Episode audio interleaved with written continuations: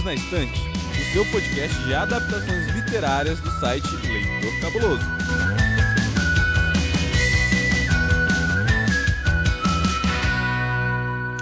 Olá a todos os ouvintes do Perdidos na Estante. Estamos aqui novamente nesse arco com filmes nostálgicos, histórias incríveis e hoje estamos especialmente reunidos aqui para discutir de um filme que dá aquele calorzinho no coração, aquela história que deixa a gente muito mais feliz quando a gente termina de assistir. Estamos aqui hoje para falar de Labirinto e para me ajudar nessa tarefa, eu conto com duas pessoas muito queridas. Primeiro, a nossa convidada Aline Rocha. Aline, seja bem-vinda. Obrigada, gente. Obrigada pelo convite. Eu quero agradecer ao Tiago, o nosso outro participante, que teve o desplante de me perguntar se eu conhecia Labirinto. Não sei não, viu? Claro que eu conheço. Eu amo esse filme e esse livro. Obrigada, Thiago. Que isso, Aline. Poxa, é um prazer ter você aqui com a gente mais uma vez no Perdidos na Estante. Voltou rapidinho, né? Depois do sucesso lá daquela sinopse criativa em Sombriossos. E estamos em casa para falar aí de nostalgia, falar de filmes que marcaram a época, que marcaram o coração da gente de alguma forma. E Jim Henson, né, Paulo? Sim, Jim Henson. Um, um cara assim, que eu tenho uma profunda admiração. Mas, Thiago, assim como no arco de episódios passado, nós temos um plot twist de novo, não é? Temos? Como assim? Pois Ai, é, hoje nós vamos falar de filme e não de livro, né? Que coisa isso. É verdade. Você e a Dor só vem para esse programa para bagunçar. A gente tem uma teoria de que nós somos a mesma pessoa em corpos diferentes, então eu tô dando continuidade à missão dela nesse podcast. então, gente, vamos falar hoje sobre Labirinto, o filme, aquele clássico com David Bowie, mas vou passar a bola para o nosso assistente que vai dar algumas informações básicas básicas sobre o filme. Então, assistente, fala aí as informações sobre o Labirinto.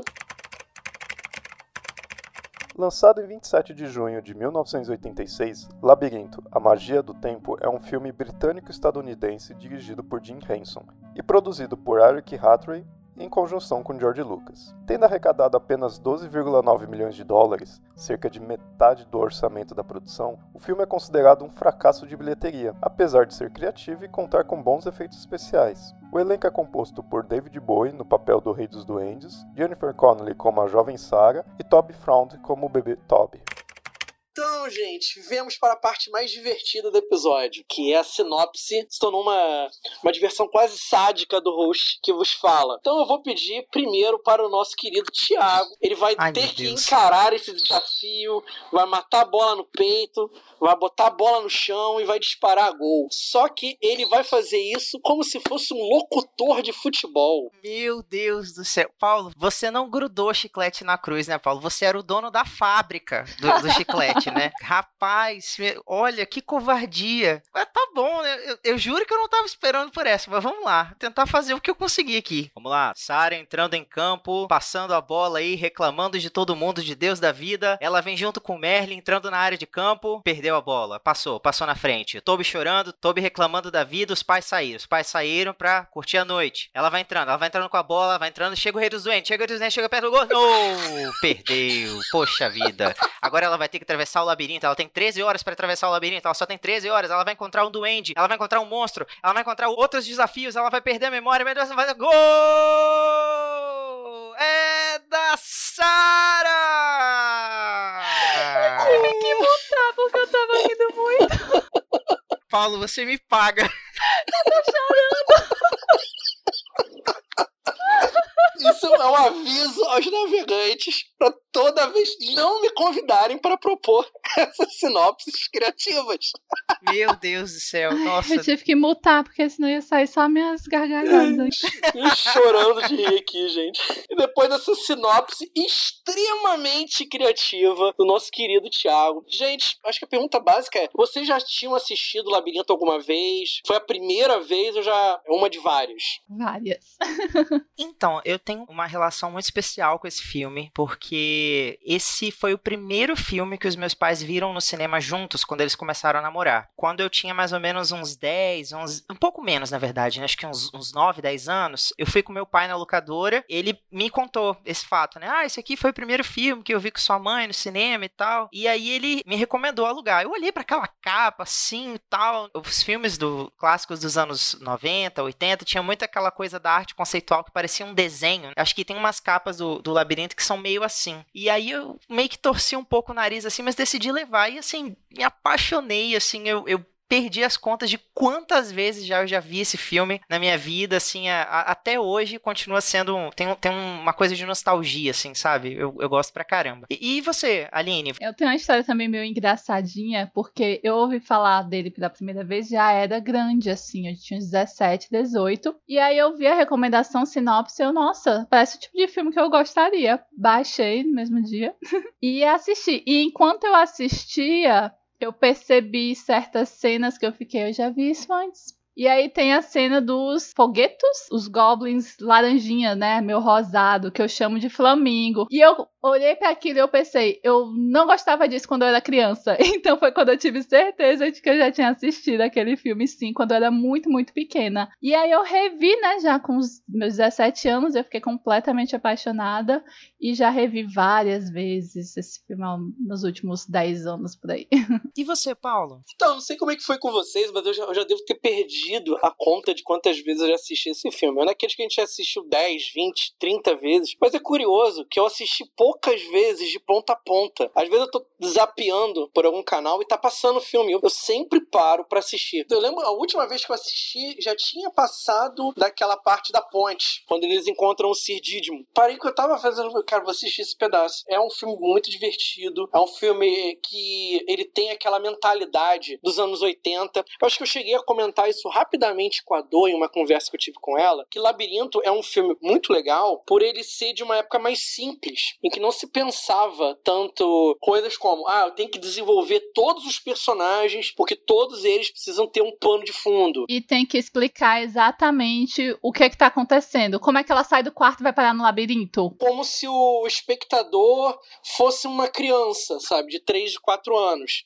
E muita coisa, tanto no filme lá dos Goonies que a gente comentou no episódio passado, como no Labirinto, são deixadas subentendidas. E é isso que faz a mágica do filme, enquanto a gente consegue ter diferentes interpretações sobre ele. Tem uma coisa que eu acho muito gostosa nesses filmes mais antigos dos anos 80, Labirinto, Goonies eu não lembro, mas eu acho que sim também, História Sem Fim, que é se passa em um dia. Eu não sei, tem uma sensação tão boa, porque é tipo tão simples, começa o personagem de manhã e vai até a noite. Eu não sei vocês, mas tem muita coisa de infância para mim isso. É como assim, todos os meus filmes de infância eram desse jeito, começava de manhã e terminava à noite. Eu acho muito gostoso isso. Fica um ciclo de aventura mesmo, assim, né? Isso, Começo, isso. meio e fim. O tempo ele parece meio efêmero pro filme. Não importa se ele vai passar em um dia ou em dois dias, em um mês. O que importa é a aventura em si. O que a personagem precisa passar, o que ela precisa superar para poder chegar no começo ao fim. E vocês gostaram da Sarah depois de anos tendo assistido? Ela envelheceu bem? Olha, eu tive uma outra percepção dela. Eu sou um pouco suspeito para falar porque eu sou apaixonado pela Jennifer Connelly. Eu acho que esse foi o primeiro filme que eu assisti com ela e depois eu descobri a atuação dela em outros trabalhos. Eu gosto muito dos filmes que ela faz nessa época também. Ela,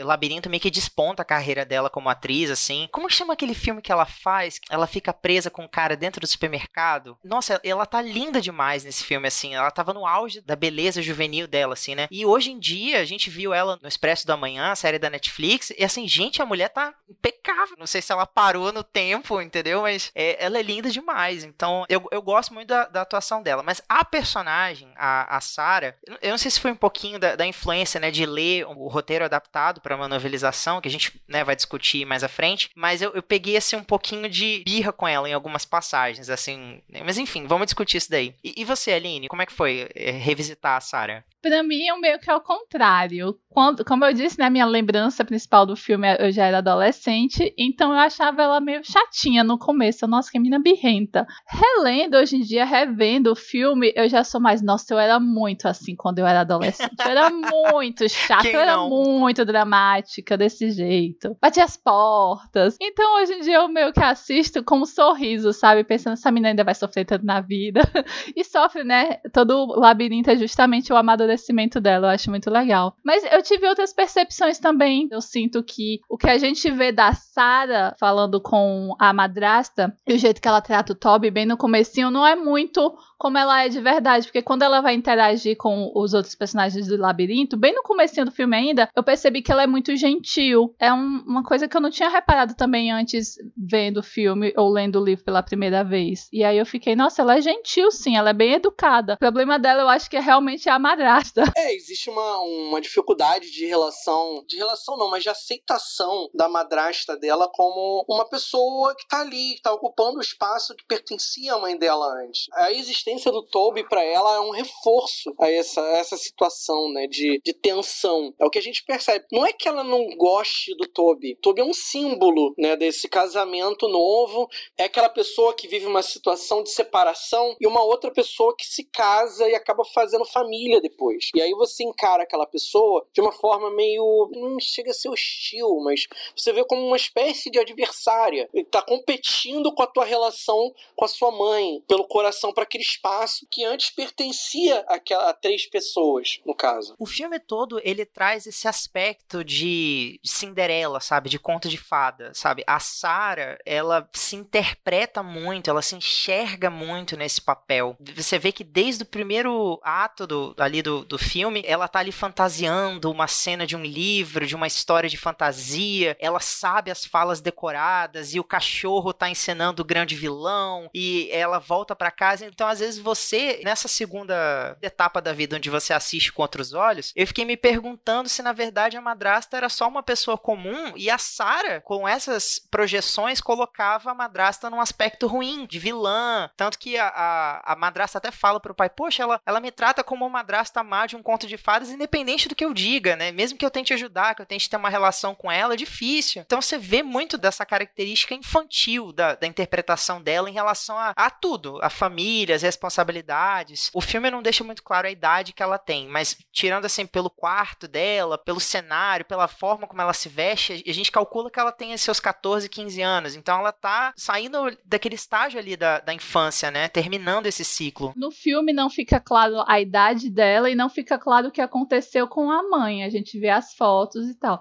Esses detalhes vão ser explanados no livro, inclusive a relação dela com a mãe. Então a gente tem uma visão muito melhor, muito mais aprofundada. Eu adoro essa parte no, no livro. A personagem em si, ela tá passando por um momento de transição, que é algo que qualquer adolescente passa nessa fase de idade. E é meio que dito que é uma transição tardia, né? Porque ela já tem ali seus 15 anos e geralmente aos 15 anos as meninas não estão mais brincando de boneca da forma como ela está. Ela realmente ainda brinca com o ursinho dela. A madrasta dela comenta que o normal seria ela ter um namorado, mas isso hoje em dia a gente sabe que é um pensamento muito ultrapassado, mas que é uma transição tardia, isso é. Sim, com certeza. Eu acho que nesse ponto a gente precisa analisar, porque o filme deixa transparecer que se trata de uma jornada do herói, no caso de uma heroína, né, da Sarah indo resgatar a criança, o, o, o Toby. Mas na verdade não. Na verdade, se a gente for parar para pensar, o labirinto é uma jornada de amadurecimento. Ela vai chegar ao final uma pessoa melhor do que ela era no começo e a partir de todas as experiências que ela vai viver no labirinto. O labirinto é como se fosse, vou deixar pra gente falar melhor no bloco com spoiler mas o labirinto é quase como se fosse o próprio inconsciente dela, desenvolvendo estratégias para ela poder amadurecer. Na análise de contos de fadas, as florestas onde as, as princesas sempre se perdem, ou as crianças sempre se perdem, é realmente essa metáfora para a mente, para a psique, para o interior, né? O interior da pessoa. E aqui a floresta, no caso, é o labirinto, porque é um conto de fadas também. Só que aqui a floresta dá lugar ao labirinto. Ai, gente, eu amo esse filme. Eu vou fazer uma pergunta malvada para vocês. Se esse filme ele, ele tá datado, se vocês acham isso, né? E se vocês recomendariam esse filme a gerações mais novas? Eu não acho que a história esteja datada. O que para mim hoje em dia a gente tem que olhar com criticidade é o fato de que sim existe uma tensão sexual entre o Jerry, que foi interpretado pelo David Bowie com quase 40 anos, né? E a Sarah, que é a própria atriz, quando ela fez as audições ela tinha 14. Então é muito problemático hoje em dia. Naquela época era algo normal. gente, a gente tem que encarar, naquela época era algo normal. É, então a gente tem que ver nessa situação, dizer, ó, oh, isso daqui não é mais aceitável. Pensando, eu acho que a única coisa problemática do filme é essa escalação, essa tensão sexual que criam entre os dois personagens. Mas a história, a jornada, é, as situações eu acho muito inteligente, então acho que sim, é bem recomendado para as crianças ainda hoje. Eu já vou por outra vertente, assim, pensando no filme como um produto audiovisual mesmo, como um filme, uma produção cinematográfica, eu acho que ele é datado sim, e isso que é legal, sabe? É isso que torna o filme mágico, porque ele faz parte de uma era do cinema onde a criatividade, onde a inventividade eram totalmente diferentes do que a gente está acostumado hoje. Eu acho simplesmente fantástico o trabalho de direção de arte, produção mesmo da, dos cenários, do figurino, dos efeitos especiais que existem aqui dentro de, de Labirinto, o que foi necessário, o esforço coletivo para transformar esse universo de fantasia em algo real ali diante das câmeras. Hoje em dia, eu acho que a geração Z que fala, Amanda tinha que estar tá aqui para me dar aula, porque eu, eu não, não tô acostumado com essa nomenclatura ainda, mas é, essa galera tá muito acostumada com o CGI, né? Que é aquele chroma key verde no fundo, e aí a roupa do Homem de Ferro é toda feita na computação gráfica, sabe? Você, quando vai ver a, o making off, você sente até a tristeza, né? Porque, tipo assim, basicamente eles estão lá num fundo verde com uma roupa cheia de pontinho. E quando você vem aqui pro making off de, de Labirinto, por exemplo, poxa, cara, é, é mágico, sabe? Tipo, o Hoggle, do Andy que a, a Sarah conhece logo que ela chega ao labirinto, cara, eram seis pessoas para fazer aquele boneco se movimentar, sabe? Uma pessoa dentro dele, uma pessoa em, em estatura baixinha, né, a, Nan, e, e, outras assim, cada uma com um controle diferente, uma para mexer as sobrancelhas, outra para fazer o olho, o olho, piscar, os lábios se moverem, e você pensa, caramba, o comprometimento, sabe, de o envolvimento de toda aquela equipe para transformar aquele cenário de fantasia em algo real pra gente. Então, assim, eu acho incrível, acho uma, uma grande aula, sabe, assistir esse filme. E como tudo é muito bem feito, né? Porque se você olhar atentamente pausar e olhar atentamente o cenário, sempre você vai descobrir alguma coisa ali meio escondida. Um rosto do Jerry escondido, alguma coisa nesse sentido. O quarto da Sarah, então, acho que você pode olhar detalhe por detalhe e você vai pegar uma referência incrível. E aí eu deixo aquela reverência básica ao Jim Henson, que é um gênio, é um gênio dos efeitos especiais. É um, um cara que pertence a uma outra época. É aquele tipo de pessoa que nasce a cada 100 anos. Para quem não conhece o Hanson, ele é o cara que. Ele simplesmente foi responsável por algumas das séries mais icônicas da história da televisão americana. No caso, os Muppets e a Vila Sésamo. Não, ele foi durante anos esteve por trás da direção, dos efeitos, da construção dos bonecos. Mais um detalhe: ele aprendeu a arte da ventriloquia para poder mexer os bonecos. Aqui são bonecos que são reais mesmo. Eles foram criados para fazer os papéis. Claro, num filme como Labirinto, que você tem um orçamento um pouco maior do que um episódio da Vila Sésamo, ele consegue né, fazer algo mais, melhor acabado. Ele consegue colocar seis pessoas para fazer a movimentação de um boneco. Algo que na Vila Sésamo ele tinha que uma, duas pessoas. A família dinossauro era dele também, era não dele. era? Era dele também. Ah, eu amava. E eu acho que fez mais sucesso aqui no Brasil do que Sim, Vila Sésamo. É porque ele não teve envolvido em todas as etapas de produção da família dinossauro. Ele já estava um pouco mais velho, próximo da época do falecimento dele. É, ele tinha uma cabeça para montagem de cenário, de personagem, que a gente não vê hoje.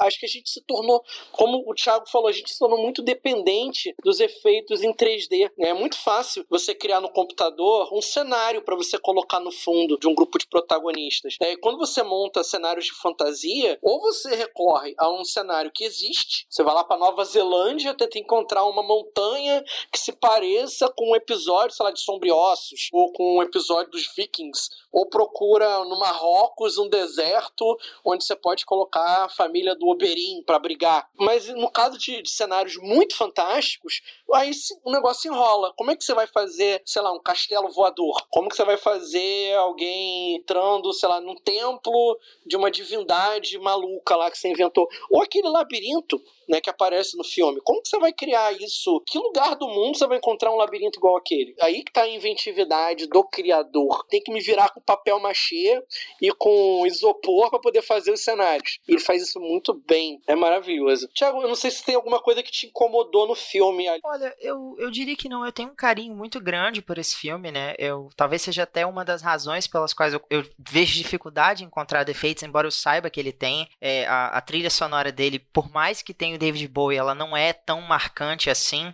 Ai, eu adoro. É, não, as, as músicas são muito boas, mas a trilha sonora ela não, ela não traz assim uma, uma assinatura como, como a gente tem, por exemplo, filmes como Star Wars, Indiana Jones, né? Que tem uma trilha sonora assim que é, é atravessa o tempo. Você escuta aquele tema e rapidinho aquele negócio remete a você. Mas é, eu, eu diria que a beleza dele tá nessa identidade que o Paulo comentou, né? O, o Jim Henson, ele tinha uma assinatura própria na, nos trabalhos que ele dirigia, aos quais ele estava envolvido. E eu, eu acho interessante no livro, né, que a gente vai discutir no próximo episódio, tem algumas informações ali de, de bastidores de produção do filme e, e, a gente sabe que ali, quando ele termina a, as filmagens, né, a, começa a grande premiere do, do Cristal Encantado, que é o primeiro trabalho que ele fez ali com Brian Froud, que deu vida, ajudou ele a dar vida a, esse, a esses personagens, ele já começa a pensar o labirinto. E o legal é que ele imagina a história a partir do cenário, ele imagina a história a partir do visual. É do visual que ele constrói a narrativa, é do visual que ele vai pensando quem são os personagens,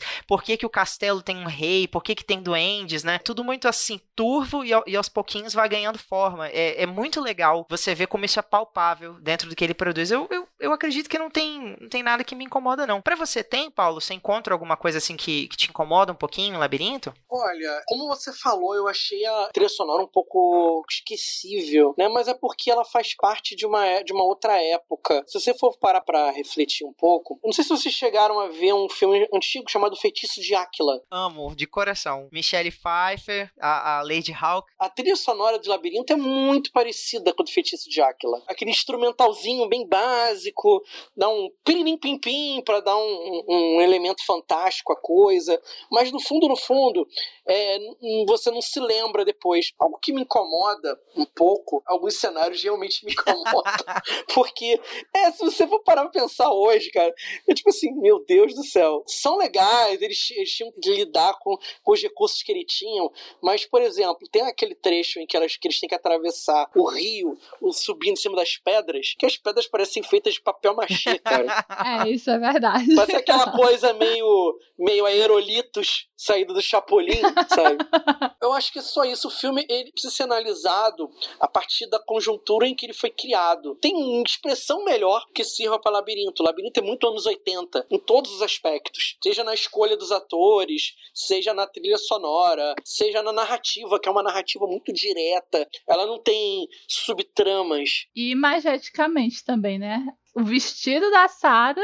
A identidade visual, tudo isso remete diretamente a esse período. Eu acho que só esse ponto um pouco datado da narrativa que me incomoda um pouco. No geral, não. Eu acho que a questão da, da relação entre o Jared e a Sarah nem me incomoda tanto. Porque, apesar da atriz ela ter uma, um aspecto de nova, né, a gente fala assim, tanto que eu, eu chutei 14 15 e não sabia que o Thiago ia falar a mesma coisa. Né? A gente chutou certo, 14 15. Mas ela tem um, um um, um certo aspecto mais velho, você consegue, assim, não, olha, ela pode ter 16, 17 também. Antes de ler o livro, eu achei que ela tivesse 16, na verdade. É o livro que esclarece que ela tem 15. É, ela tem um aspecto, ela tem um rosto um pouco mais velho, né? Mas só isso. Se você for analisar pelas atitudes que ela tem ao longo da narrativa, nem tanto. Vamos passar para uma fase pra gente conversar, mas sem essa preocupação dos spoilers. Vamos passar para com spoilers. Mas primeiro, eu vou chamar o assistente assistente que vai nos passar algumas informações a mais a respeito do filme. Então, assistente, manda brasa aí. Rejeitado pelo público norte-americano, Labirinto estreou em oitavo lugar nas bilheterias e desapareceu dos cinemas poucas semanas mais tarde, graças às críticas pouco positivas. Mesmo assim, Labirinto permanece uma das produções mais marcantes da carreira cinematográfica de David Bowie e um dos filmes que alavancou a carreira da jovem Jennifer Connelly. O irmãozinho mais novo de Sarah, no filme, inicialmente iria se chamar Fred, mas o nome foi alterado para Toby, o nome real da criança, uma vez que o bebê só respondia aos chamados quando ouvia seu nome de verdade durante as filmagens. Labirinto também foi o último filme dirigido por Jim Henson, famoso criador dos Muppets. Meus queridos convidados, está na hora da gente soltar os spoilers. Né? E já aviso aos, aos ouvintes que chegaram até aqui conosco que, se vocês não viram ainda o filme Labirinto, voltem uma casinha, como diz nossa querida Domênica Mendes, assistam o filme, depois voltem para conversar com a gente e que a gente possa debater mais o tema, tá bom? Então aqui eu estou liberando geral para Thiago e Aline falarem o que eles quiserem falar sobre o filme. Vamos lá, gente. Sari Toby, o que, que vocês acham dessa relação, dessa complicação entre os dois? A gente fez uma passagem meio por alto no bloco anterior, mas eu queria voltar a isso porque o Toby é importante para a narrativa, né? Principalmente para o Jarrett em si. O que vocês acharam dessa relação? Ela mudou ao longo da narrativa ou a Sarah ela só amenizou um pouco o, o que ela pensava sobre o sobre o Toby? Eu não tenho irmãos, mas eu já convivi com irmãos que têm essa diferença de idade grande, não tão grande quanto a Sarah e o Toby, mas uma diferença grande. Então, para mim, o jeito que ela trata o, o Toby é muito o jeito que irmãos mais velhos que foram filhos únicos por muito tempo, lidam com os irmãos mais novos. Existe aquele amor, mas existe também aquela de deixar sempre claro: ai, você está atrapalhando a minha vida, você está arruinando a minha vida. Bem Sara mesmo, dramática. Então, eu acho ok, assim, nesse sentido eu acho meio que normal, mas sim, já que o filme é sobre ela amadurecer, no final ela realmente a impressão que me dá é de que ela vai aprender a cuidar daquele irmão de forma menos egoísta. Acho que o problema da Sarah, principal, era o egoísmo também. E para você, Thiago, você tem irmãos, aliás? Só pra perguntar. Tenho. Eu sou o mais velho de duas irmãs. Olha aí, a própria Sara. A própria Sara. é, e curiosamente, quando a minha irmã mais nova nasceu, a, a, Ana Gabriele, eu tinha 12 anos já. Então eu entendo esse sentimento da Sara, porque assim, eu nunca senti raiva da Ana, nunca fiquei emburrado com ela, mas às vezes sim eu sentia, dada a necessidade que a Ana tinha de, de atenção, de carinho, de cuidado, às vezes eu, como pré-adolescente, me sentia esquecido dentro de casa. Às vezes eu tinha a impressão de que meu pai e minha madrasta acabavam dando mais atenção para minha irmã mais nova do que para mim, para as minhas necessidades. Eu já estava ali acostumado, né, a estar tá um tempo sendo o centro da atenção, a, a, digamos assim, quando vem visita, tem sempre aquela pessoa que gosta, né, de te dar um afago, te trazer um presente, e de repente tudo começou a ser para Ana, né? Então você meio que vai se sentindo um pouco assim, perdendo espaço dentro da sua própria casa, né, é, tendo que dividir aquela atenção numa taxa não muito igualitária com seus pais, com, com seus familiares. Mas eu nunca senti raiva da Ana, nunca desejei que ela fosse embora. Nunca peguei ela e falei, rei dos doentes, leva essa menina pra longe daqui e tal, não sei o quê. Assim, nunca rolou esse tipo de sentimento. Pelo contrário, sempre tive esse instinto, assim, protetor com ela, muito carinhoso. Assim, é, ela, a Ana sempre inspirou muito isso na gente, porque ela sempre foi uma criança muito carinhosa, muito, muito afetiva com, com a gente. E nesse aspecto, vamos combinar que o Toby naquela noite tava um saco, Sim. não o menino pra chorar. Qualquer um perde a paciência ali. Vendo essa, essa interpretação da Aline, eu diria que é muito isso. É aliado ao fato da, da Sarah ter sido o foco da família durante muito tempo. Um peso, né, que é essa imaginação dela, é, é, da fantasia, que faz ela se enxergar como uma princesa, como é que eu posso dizer assim, maltratada, a gata borralheira, né, a, a Cinderela da história, sofrendo os maus tratos da madrasta, longe da mãe, sem um pingo de esperança, e sempre batendo naquele martelo. Ah, isso não é justo, isso não é justo, isso não é justo. Aí você fica assim, amiga, supera, né? Tipo assim, a adolescência tá aí, vamos, vamos deixar. É exatamente isso que o filme ensina. A vida não é justa. Te vira, isso é que é ser adulto. Eu acho que para mim essa é a maior mensagem do filme. Eu diria que ela evolui sim. Eu diria que a relação dela, a perspectiva dela com o Toby eh, melhora, principalmente mais pro final do filme, né, quando ela se empenha cada vez mais, ela percebe logo de cara que ela fez uma burrada. Eu acho que ela, no fundo, no fundo, não estava esperando essa fantasia virar realidade. Na mesma hora, ela não aceitou presente nenhum, ela não abriu mão nem por um segundo, né, da perspectiva de resgatar o irmão, topou o desafio e, e foi, né, com toda a, a, falsa confiança que ela tinha, ela foi assim mesmo e bola pra frente. Então, eu diria que, no fundo, eu acho que era ciúme, tá dividindo ali o espaço com o irmãozinho, mas o amor dela pelo irmão mais novo é, é genuíno. Eu diria que sim. O que dá para enxergar é que ela vai amenizando também, né, o sentimento que ela tem. À medida que ela, ela mesma vai crescendo com a história, obviamente, ela vai tendo contato com pessoas que são muito diferentes, né? O Rogol, aí depois ela conhece o Ludo, depois ela conhece o Sir e cada um deles tem algum obstáculo colocado para ela, ao mesmo tempo que são pessoas que são que se tornam importantes para ela. Então ela precisa lidar com todas essas situações e com isso ela começa de um jeito e ela termina de outro, completamente diferente. E como eu disse no começo, eu realmente acho que ela é uma menina muito gentil. Todo mundo que ela encontra, ela, ela é gentil. Tem uma cena que ela encontra aqueles porteiros que é um em cima e um, um embaixo, uma cabeça em cima. E aí no livro é descrito que ela quer se inclinar para ficar na posição dele, porque ela acha importante ficar no, local, no lugar de outra pessoa, se colocar. Então você vê que ela é sim uma, uma menina gentil. Ela estava passando por uma fase péssima ali, né, quando a gente conhece ela no início. É verdade. Agora, a gente precisamos falar sobre essa pessoa que está no filme, né? Porque ele chama atenção, né? Em qualquer coisa que ele aparece. E eu acho que nesse filme ele nem, ele nem roubou tanto o holofote assim, ele poderia, né? Que é o David Bowie. Ele é uma figura exótica, né? Se eu for usar um, um adjetivo bem doce e gentil para o David Bowie, né? Ele é uma pessoa maravilhosa, né? Os filmes que eu já vi com ele são incríveis. E nesse filme ele, ele é apresentado como um antagonista da Sarah. Ele é o rei dos duendes. E vocês acham que a atuação dele está legal? Legal, tá boa, tá decente, ou está over the top, tá exagerada? Eu nem consigo ter uma opinião crítica, na verdade, porque eu só acho fantástico. Gente, eu amo o Jerry, eu amo o David Bowie, eu amo as cenas musicais, então eu, eu nem sei, eu acho que pra mim tá tudo lindo.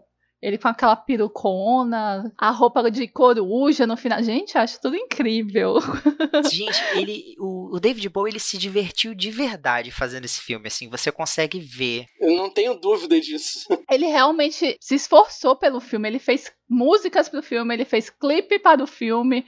Ah, eu acho incrível. Músicas no plural. É isso que é o mais impressionante. Porque hoje a gente vê, ah, o, o, o cantor faz um singlezinho pro filme e tá muito bom, né? Que passa nos créditos só.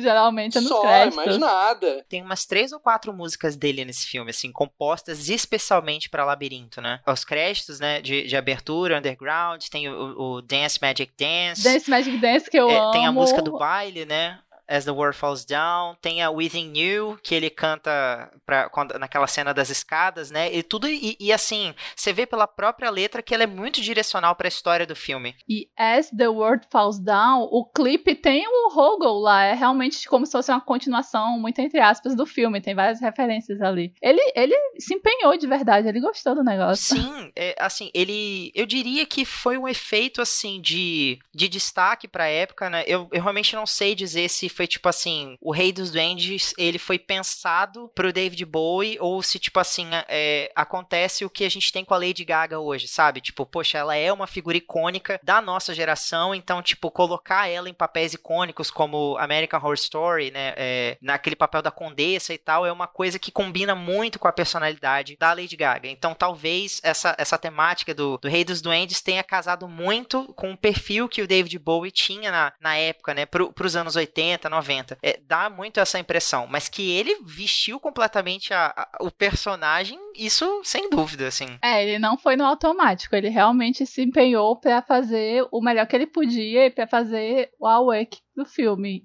Eu fico tão triste que esse filme não foi sucesso imediato de bilheteria. É um filme incompreendido, né? e eu fico feliz que as pessoas envolvidas ainda perceberam o sucesso que eles que ele fez depois, mas eu fico meio triste dele não ter sido ter tido pelo menos um boom assim no, no lançamento. É um pouco triste. Eu, eu não sei se o Jim Henson chegou a curtir. Dizem que sim, diz que antes dele morrer já, já tinha alcançado esse status de cult e tal, de muito querido. Agora, retorno financeiro é que eu não sei como é que ficou. Muito baixo. O filme nem chegou a se pagar, né? Isso que eu ia falar. Mas e você, Paulo? Você acha que o, o David Bowie ele é um bom acréscimo? Ele faz um bom rei dos duendes? Ou você acha que é mais assim, muito pavonismo e pouca atuação? A gente já viu muito ator fazendo. Ator não, muito cantor fazendo filme e não dando certo. Tem exemplos maravilhosos disso. Beyoncé fazendo personagem 007. Você vê aquela, aquela coisa bem pastelão mesmo, né? E não, David Bowie, ele é um cara que ele, ele se entrega ao papel. Eu acho que ele, muito mais do que um cantor, ele é um performista. E isso ele apresenta na carreira dele. E se a gente for parar pra pensar, ele tinha acabado de sair de um outro filme que era O Homem que Caiu na Terra. Tinha estrelado pouco tempo antes. E é um personagem completamente diferente do do Jared é um alienígena que está na Terra, está tentando entender a cultura. Então ele está acostumado com esses personagens exóticos, diferentes, e ele encarna bem o papel. Ele consegue não ser exagerado e ao mesmo tempo entregar uma atuação que seja coerente com a proposta do roteiro. Eu acho que isso vai muito a favor do David Bowie. E como você disse no começo, ele não rouba a cena, a estrela é a Sarah, ainda continua assim. A estrela é a Sarah, ele é o antagonista. Claro, tem lá as performances é, musicais do filme, mas o foco é a Sarah. É o que se passa com ela que é importante pro filme. Isso, novamente, isso vai contra o que vários cantores fazem quando participam de um filme. Eles acabam, de alguma forma, sei lá, é, o foco tem que ser nele. Vamos colocar que é ele que vai chamar os patrocinadores. E você vê que não precisa disso. E aí vai a minha pergunta sobre as músicas, né? A gente falou de músicas, mas temos que falar das performances musicais, que elas são muito divertidas. Aquela minha favorita de quando eles estão no castelo lá, fazendo a farra, e os duendes aprontando todas ali dentro. Eu já sei que vocês vão falar que adoram as performances musicais. Bom, vou aproveitar isso e perguntar para vocês, para vocês falarem um pouquinho delas e dizer qual que vocês mais gostaram. Eu gosto realmente de todas, especialmente Magic Dance e As the World Falls Down. É minha favorita. Inclusive, é, vocês já leram Jonathan Strange e o Senhor Norrell. Não, ainda não. Tem a minissérie da BBC e essa cena, esse baile no meio de fadas é muito Jonathan Strange e Mr. Norrell, sério. Então hoje em dia me remete muito, eu, eu adoro porque pra mim é a parte mais folclórica, a parte que mais remete essa mitologia das fadas, as pessoas que são levadas pelas fadas para dançar nesses bailes esquisitos, então é a minha favorita. Cara, eu gosto muito de Within You, a última música, né, do, do filme,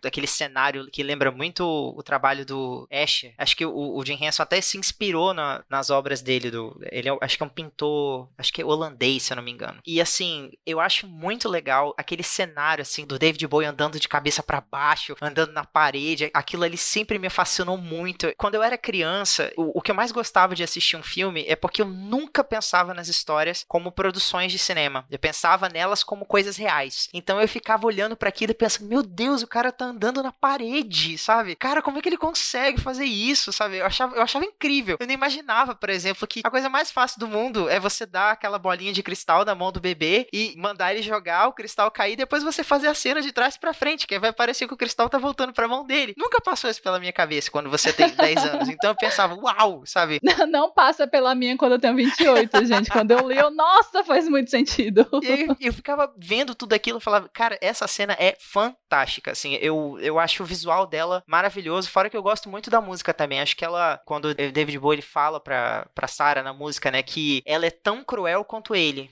sabe? Eu, eu acho isso de um peso muito grande. Eles se equiparam muito nessa música. Ela já tá tão poderosa quanto ele naquele momento, né? Então eu, eu, gosto muito dessa música. Eu também gosto muito do início, quando a Sarah tá lá, parece uma princesa, vestida de princesa, e de repente ela começa a correr, levanta, e tem uma calça jeans e ela começa a correr pelos tempos atuais, né? pra mim, que eu, nossa! e é o som de Underground. Parece muito, assim, um filme de fantasia, né? No, no, logo Começa, no você jura que é um filme de fantasia, de repente ela levanta o vestido e sai correndo de calça jeans. Fora acho o cachorro, massa. né?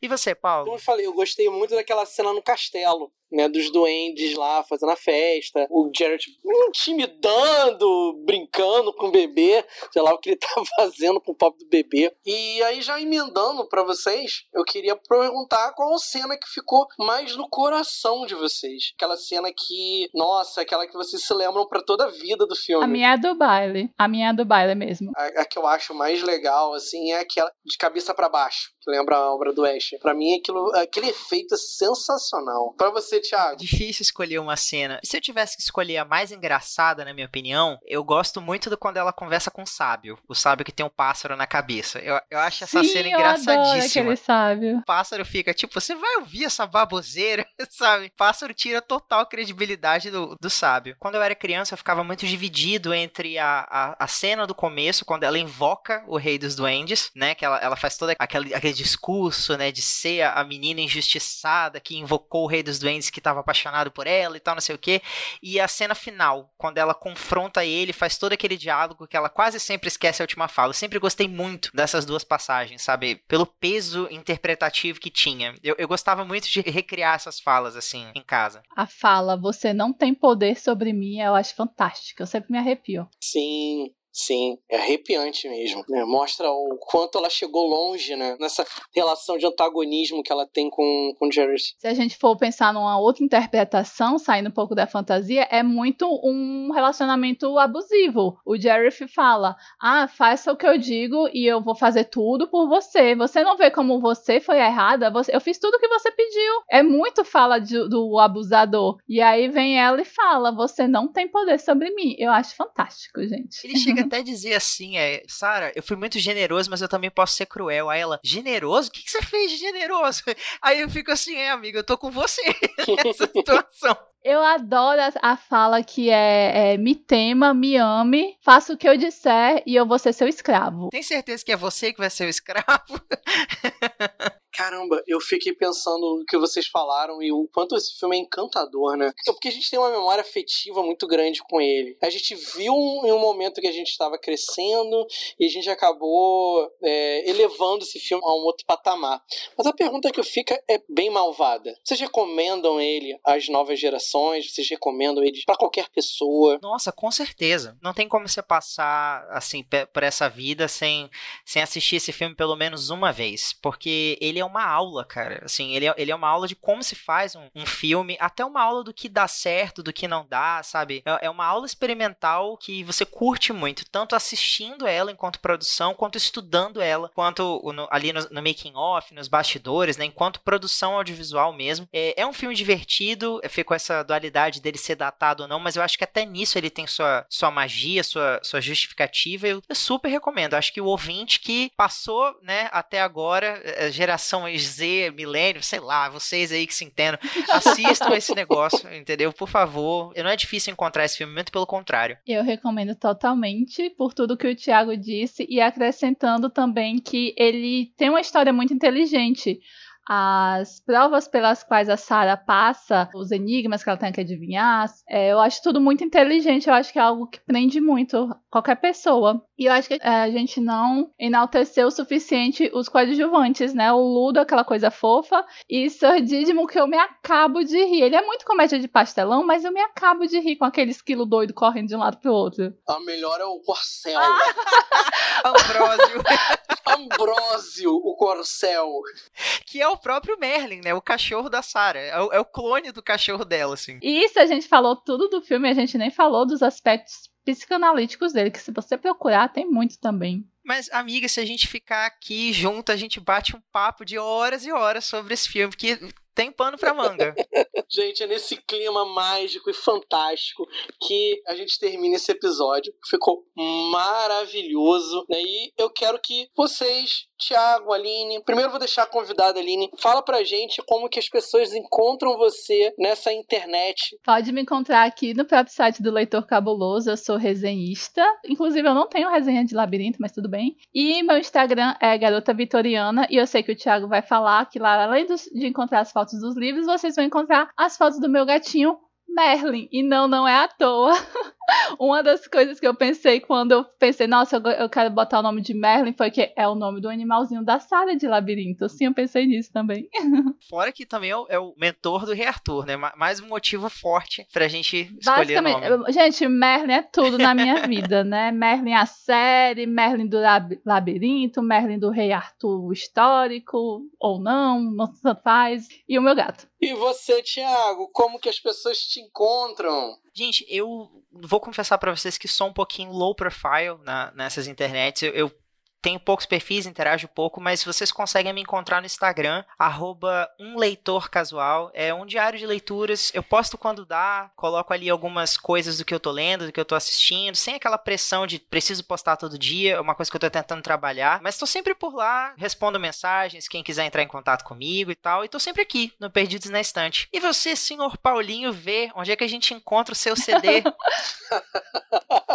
vocês podem me encontrar aqui no Perdidos na Estante, sempre com o meu jeitinho divertido de ser, ou então vocês podem me encontrar lá no meu cantinho no Ficções Humanas, no www.ficçõeshumanas.com.br. É um blog em que eu falo sobre livros de fantasia, ficção científica, terror, também falo sobre animações, também falo sobre quadrinhos e tudo mais um pouco que tiver pelo caminho, né? E além disso, vocês podem me encontrar pelas redes sociais do Ficções, no arroba Ficções Humanas no Twitter ou no arroba ficções underline humanas no Instagram ou no Twitter do, do Perdidos no Instante, que eu tô lá. Eu sou aquela criatura que posta de vez em quando lá no Twitter do, do Perdidos na Instante. Tiago, Aline, quero agradecer imensamente pela participação de vocês e espero contar com vocês para voltarmos a conversar sobre o livro de Labirinto no episódio da semana que vem. Muito obrigado aos convidados e aos ouvintes que ficaram conosco até o final. Vou passar a bola para o assistente que vai dar mais alguns recadinhos para vocês. Muito obrigado a todos. Tchau, tchau, tchau galera. Beijos. Boas leituras. Contribua para novos episódios do Perdidos na Estante em catarse.me barra leitor underline cabuloso ou no PicPay. Se você é das redes sociais, nos encontre em twitter.com.br perdidosestante e instagram.com.br perdidosnaestantepod. Você acaba de ouvir o podcast Perdido na Estante. A apresentação foi de Paulo Vinícius, com a participação de Aline Rocha e Tiago Augusto. O assistente é Leonardo Tremesquim e a edição é de Leonardo Tremesquim. Esse episódio foi produzido graças aos nossos apoiadores. Vocês são pessoas maravilhosas. Vocês nos ajudam a tocar esse Perdidos na Estante, o site e o carinho de vocês que chega até a gente. Os nossos agradecimentos especiais vão para os nossos apoiadores: Abner Souza, Alessandra Rocha, Amaury Silva Lima Filho, Caio Amaro, Carolina Soares Mendes, Carolina Vidal, Cláudia Rodrigues, Clécius Alexandre Duran, Daisy Cristina, Edgar Egawa, Igor Bajo, Janaína Vieira, Leandro Gomes, Lucas Roberto Arraes Domingos, Luciana Bento, Luiz Henrique Silva, Marina Barbosa Kondratovic, Marina Jardim, Melissa de Sá, Nielson Rocha, Priscila Rúbia, Ricardo Brunoro, Rodrigo Leite, Rosenilda Azevedo, Anilda, Sidney Andrade, o Deridévio, Tiago Felipe Rudiger e o Alisson Viana, o Airechu. O nosso muito obrigado a vocês pelo carinho e por continuar nos apoiando sempre a cada dia. Muito obrigado a todos e cuidem-se bem.